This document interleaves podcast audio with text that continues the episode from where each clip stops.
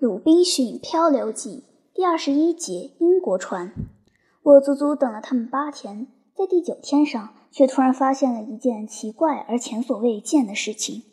也许类似的事情以前在历史上还没有听到过哩。这天早晨，我在自己的小屋里熟睡着，这时候星期五闯进来，跑到我面前，大声喊叫：“主人，主人，他们来了，他们来了！”我跳起身来，一穿好衣服，就不顾危险走出去，穿过我的小树林。顺便提一下，这小树林这时已经长成一片非常茂密的树林了。我说不顾危险，是因为我随身没有带武器就出来了，这不符合我的习惯做法。但是我转过脸向海面上望去的时候，却顿时大吃一惊，因为我看到。约莫一里格半外的地方，有一艘艇子正在向海岸驶来，艇上挂着一张所谓的洋间帆，顺风吹着艇子，再送他们一路过来。不久以后，我还看出艇子不是从对面海岸吹来，而是从岛的最南端驶来的。一看到这情况，我马上把星期五叫进来，吩咐他隐蔽起来，因为他们不是我们在盼望着的人，我们还不能。知道他们是友是敌，接着我就回进去，取来自己的望远镜，想看清他们到底是什么来路。我取出梯子，爬到小山顶上。每次遇上任何使我害怕的事情，我总是这么办的，这样既可以看得比较清楚，而自己又不会被人发现。我一登上小山顶，就清楚地发现有一艘海船锚泊在离我们约莫两里格半光景的南偏东南海面上。但是离海岸不到一里格半。根据我的观察，那艘海船清清楚楚是一艘英格兰船，而那艘艇子分明是一艘英格兰大艇。我没法表达自己的心情是多么慌乱。尽管看到了一艘海船，而且我有理由相信船上的人都是我的同胞，因而也不妨称为朋友。我的喜悦是没法形容的，但是我还是牵肠挂肚的，心中存着暗暗的疑虑。也说不上顾虑是哪来的，反正他叮嘱我要保持警惕，小心防备。首先，他使我想起一艘英格兰船到世界上这一带来，可能有什么事情呢？世界上同英格兰有贸易关系的地方的往返都用不着经过这儿吗？再说，我知道前一阵子压根没有风暴，他们不可能遭到灾祸后被吹到这儿来的。要是他们真的是英格兰的，人的话，最可能的是他们上这儿来没有怀着好心。我还是按照老样子活下去的好，免得落在海盗和杀人犯手里，否则那样就更糟了。人们千万别轻视在心中暗自出现的对危险的预示和提示。有时候，人们可能在认为不可能真的遇上危险的时候，偏偏出现了这种预感。这些在我们的心中出现的预感和提示。我相信，凡是留心观察事物的人，极少能加以否认。预感和提示是无形世界的一种显示和一种精神交流，我们没法怀疑。要是预感和提示倾向是提醒我们有危险的话，我们为什么不承认他们是来自某个友好的神明，而且是出于好意的呢？至于神明的地位是崇高、是低微还是卑下，这倒不是个问题。眼下的问题大大证实了我的推理正确。因为要不是受到这个不知来自何处的悄悄的警告提醒而变得小心谨慎的话，我早就不可避免地遭到磨难，陷入比以前更惨的境地。详情将在下文看到。我没有在这样的状态中待多久，就看到那艘大艇已经近岸了，好像他们为了上岸方便，在寻找一条可以把艇子划进去的小河。然而他们划得不够远，没有看到我以前的木筏登陆的那个小小的水湾。他们把艇子停在海滩上，离开我约莫半英里光景。对我来说，这真是天大的幸运，因为要不然他们就会正好停在我可以说我的门前，用不了多久就会攻进我的堡垒，把我赶出来，抢走我的一切。他们上岸以后，我完全看清楚他们是英格兰人了，至少大多数是，其中有一两个我认为是荷兰人，后来证明不是。一共是十一个人，其中三个没有带武器。而且据我来看，他们被绑着。前面四五个人跳上岸以后，他们把那三个作为俘虏的人带出艇子。我可以看到，三个人中有一个用极为激动的姿势表示恳求、苦恼和绝望，姿势甚至有一点夸张。但是其他两个我看得出，有时候举起他们的手，的确流露出忧虑的神情，但是不像第一个那样冲动。我看到这个场面，完全给弄糊涂了，不知道这到底是怎么一回事。星期五用他掌握的全部英语大声对我说：“啊，主人，你瞧，英格兰人跟野人一样吃俘虏。”什么？我说：“星期五，难道你以为他们将要吃掉他们吗？”是，星期五说：“他们会吃掉他们的。”不不，我说，我恐怕他们会真的宰了他们。但是你可以不用担心，他们不会吃掉他们的。在这段时间里。我想不出这到底是怎么一回事，只是一边眼睁睁地瞧着这个可怕的场面，一边站着直打哆嗦，估计这三个俘虏随时都会被杀死。可不是，有一回我看到一个恶棍举起一把海员们管它叫大砍刀，形状有点像剑的弯刀，打其中一个可怜的家伙。我料想他随时都会倒下来。一想到这儿，在我全身的血管里流动的鲜血都会变得冰凉。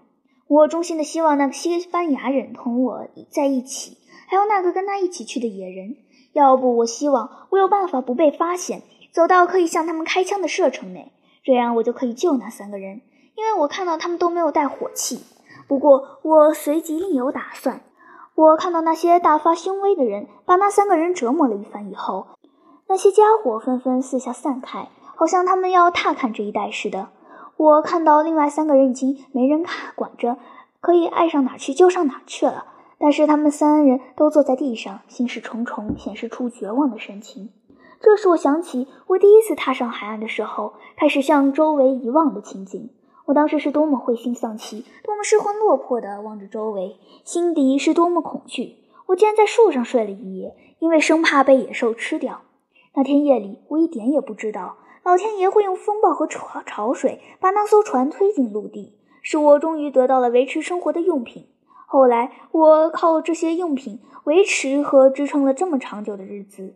那三个不幸的人的情况也是这样，他们一点儿也不知道，他们肯定会得救和得到食物的。救星已经离他们这么近，他们已经真的完全在安全的境况中了。这时候，他们还在以为自己已经完了，以为他们已经身陷绝境了。我们在世上能看到的是这么少，因为有充分的理由去愉快地依靠伟大的造物主，他不会把他创造的众生撇在山穷水尽的绝境，而是让他们，哪怕是在最悲惨的情况中，也总是不无理由地向他表示感谢。有时候，援救已经离他们比他们想象的更近。可不是，甚至看来是会置他们于死地的行动，倒反而使他们得救了。那些人是在潮水涨得最高的时候上岸的，一部分人在同他们带来的俘虏谈话的时候，另一部分在到处转悠，他看他们到了一个什么地方，他们毫不留心地待着。后来落潮了，潮水退下去好多，他们的大艇搁浅在海滩上了。他们在艇子上留了两个人。后来我发现，他们喝白兰地喝得太多，睡着了。不管怎样，他们当中的一个人比另一个先醒过来，发现船已经在地面上卡得死死的，他们一点儿也移动不了。他高声叫其余的人过去，他们正在四处转悠，一听叫唤，马上来到大艇旁。但是他们尽管使出浑身力气，还是没法把他推下水。船太重了，而那一带的海岸是泥泞的软沙滩，几乎像是流沙。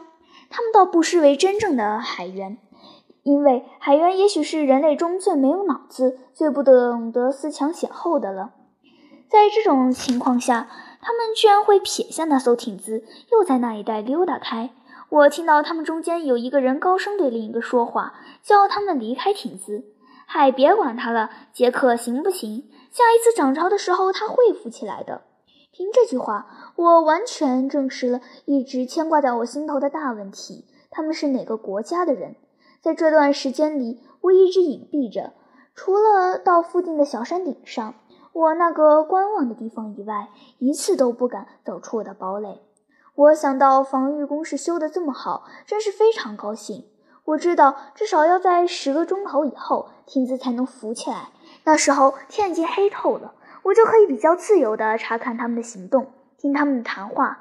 要是他们有行动和谈话的话，在这段时间里，我像以前那样全副武装，准备战斗，不过格外小心，因为我知道这一回我要对付的敌人同上一回的不一样。我也吩咐星期五带上枪，我已经把他培养成一个百发百中的神枪手了。我自己带有两杆鸟枪，给了他三杆火枪。说真的，我的形象却是异常凶狠。我穿着那件可怕的山羊皮外衣，戴着那顶我说过的大帽子，一把没有刀鞘的大砍刀挂在身边，两把手枪插在皮带上，两个肩膀上各扛一杆枪。我前面说过，我不打算在天黑透以前采取任何行动。但是约莫两点钟光景，这是一天里最热的时候。我发现一句话，他们都稀稀拉拉地走进树林。我想是去躺下睡觉了。那三个受折磨的可怜人对他们的处境太担忧，所以睡不着。然而也坐在一棵大树的树荫下，离我约莫四分之一英里光景。我认为其他的人都看不见他们。看到这个局面，我决定出现在他们面前，了解一下他们的情况。我就以前面说过的那副形象向前走去。我的仆人星期五远远地跟在我后面，同我一样全副武装，令人生畏。但是不像我打扮的这么显眼，像个恶鬼。我尽可能地走近他们，而不被发现。在他们任何人看见我以前，我出声用西班牙语说：“你们是干什么的，先生？”一听到响声，他们都吓得直跳起来。但是看到我和我那副杀气腾腾的模样以后，越发不知所措，惊慌十倍还不止。他们都没有回答，但是我想。他们马上都要从我身前逃走了。这时候，我用英语对他们说话了：“先生们，看到我别惊慌。也许在你们意料不到的时候，你们就有一个朋友在你们跟前。那么，你一定是从上天被派下来的。”他们中间有一个非常郑重地说，并且同时向我脱帽致敬，因为我们的情况人是帮助不了的，一切帮助都是从天上来的，先生。我说。你能给一个陌生人一个帮助你们的机会吗？因为你们看起来大难临头了。我看到你们登陆的，当时你看来在向你们一起来的那些畜生请求什么？我看到他们中间有一个举起他的刀来，像要杀你似的。那个可怜的人眼泪从脸上淌下来，浑身直打着哆嗦，看起来好像惊呆了似的。回答说：“我是在跟上帝，还是在跟人说话呢？”这真的是人呢，还是天使？别胡思乱想，先生。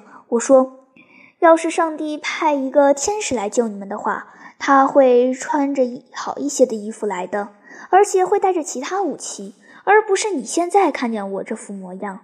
别瞎担心，我是人，是英格兰人，存心来帮助你们的。你瞧，我只有一个仆人，我们有武器和弹药，毫无保留地把事情告诉我们吧。我们帮得上你们吗？你们到底是什么情况？我们的情况，他说太长了。我们那伙杀人犯就在附近，所以没有时间把情况告诉你们。可是长话短说，先生，我是那艘海船的船长，我手下的人背叛了我，他们好不容易才被我说服，不再要我的命，最后把我打发到这个荒凉的地方来。跟我一起被送来的还有那两个人，一个是我的大副，另一个是乘客。我们原来以为这地方没人居住，估计会死在这儿，还不知道该怎么办才好。那些畜生，你的对头在哪儿呢？我说，你知道他们上哪去了吗？他们都在那儿躺着，先生。他说，一边指指那个树丛。我害怕他们已经看见我们，听到你在说话，我的心吓得直打哆嗦。要是他们知道了的话，他们准会把我们一股脑给宰了。他们有火器吗？我说。他回答说，他们一共只有两杆，一杆留在那艘艇子上。那么好吧，我说，其他的事儿都由我来办。我看他们全都睡着了，把他们全部杀掉也并不是件难事。不过我们还不如把他们抓起来当俘虏，怎么样？他对我说，他们中间有两个杀人不眨眼的恶棍，对他们心慈手软，性命难免会有危险。他相信，只要把他们两个人抓起来。其他的人都会回到海船上去干老本行的。我问是哪两个，他对我说：“隔得那么远，他认不出来他们。但是不管我指示他干任何事，他都会服从我的命令去办理的。”好吧，我说，我们撤到他们看不见、听不到的地方去，免得被他们醒过来发现。我们一定要更深入地做出决定。他们随即心甘情愿地同我们一起回去。后来，我们在树林的遮蔽下，同那些躺着的人隔开了。请回答我，先生。我说：“我要是冒险救你的话，你愿意接受我的两个条件吗？”他不等我说出条件，就对我说：“要是那艘船夺回来了的话，那么他连人带船，在所有的事情上都完全归我指导和指挥。万一船夺不回来，不管我派他到世界上任何地方，他一定同我生死与共。”其他两个人也说了同样的话。好吧，我说，我的条件只有两个：第一，在你们同我一起待在这座岛上的期间，你们不可以在这里以当权者自居。我要是把枪发给了你们的话，你们要随时随地都愿将枪还给我，不会伤害我和我在岛上的一切，而且在此期间听命于我。第二，要是船被夺回或者可能夺回的话，你们得把我和我的仆人免费送到英格兰。他给了我一切人凭着创造力和信仰想得出来的保证，他会遵守这两个最合情合理的要求，而且还说我是他的救命恩人。他在有生之年，不管在什么情况下，都会心怀谢忱。那么好吧，我说，这儿有三杆火枪给你们，还有火药和子弹。接下来告诉我，你以为该怎么干才妥当？他尽可能地向我表示他的满怀感谢。但是声明完全接受我的教导。我对他说：“我认为任何冒险行动都有困难。我能想出的最好的办法是趁他们躺着的时候一下子向他们开火。在第一次排射下，要是有哪个没死的话，就命令他们投降。我们可以免他们一死，这样就完全凭天意来指引开火的结果。”他非常有节制地说：“他不愿杀死他们，只有那两个十恶不赦的恶棍除外。”因为他们是船上哗变的罪魁祸首。再说，要是那两个人逃出去的话，我们仍然会遭殃的，因为他们会到海船上去，把全船的人员搬来，杀掉我们大伙。那么，好吧，我说。然而，非这么干不可。我的意见自然就是法律，因为这是唯一能保全我们性命的办法。然而，我看他仍然对流血持谨慎的态度，就对他们说。他们自己去吧，只要他们发现怎么干方便，就不妨见机行事。在谈话的过程中，我们听到他们中间有几个人醒了。不久以后，看到有两个人站起身来。我问他，他们当中有没有那两个被指为滑变头头的人？他说没有。那么好吧，我说你可以给他们一条生路。看来上帝是有意让他们醒来的，好保全他们自己的性命。好了，我说，要是其他的人逃走了的话，那可是你的过错。一听这话，他的心情就激动起来。他把我给他的一杆火枪抄在手里，皮带上插着一把手枪。他的两个伙伴也同他在一起，个人手里拿着一杆枪。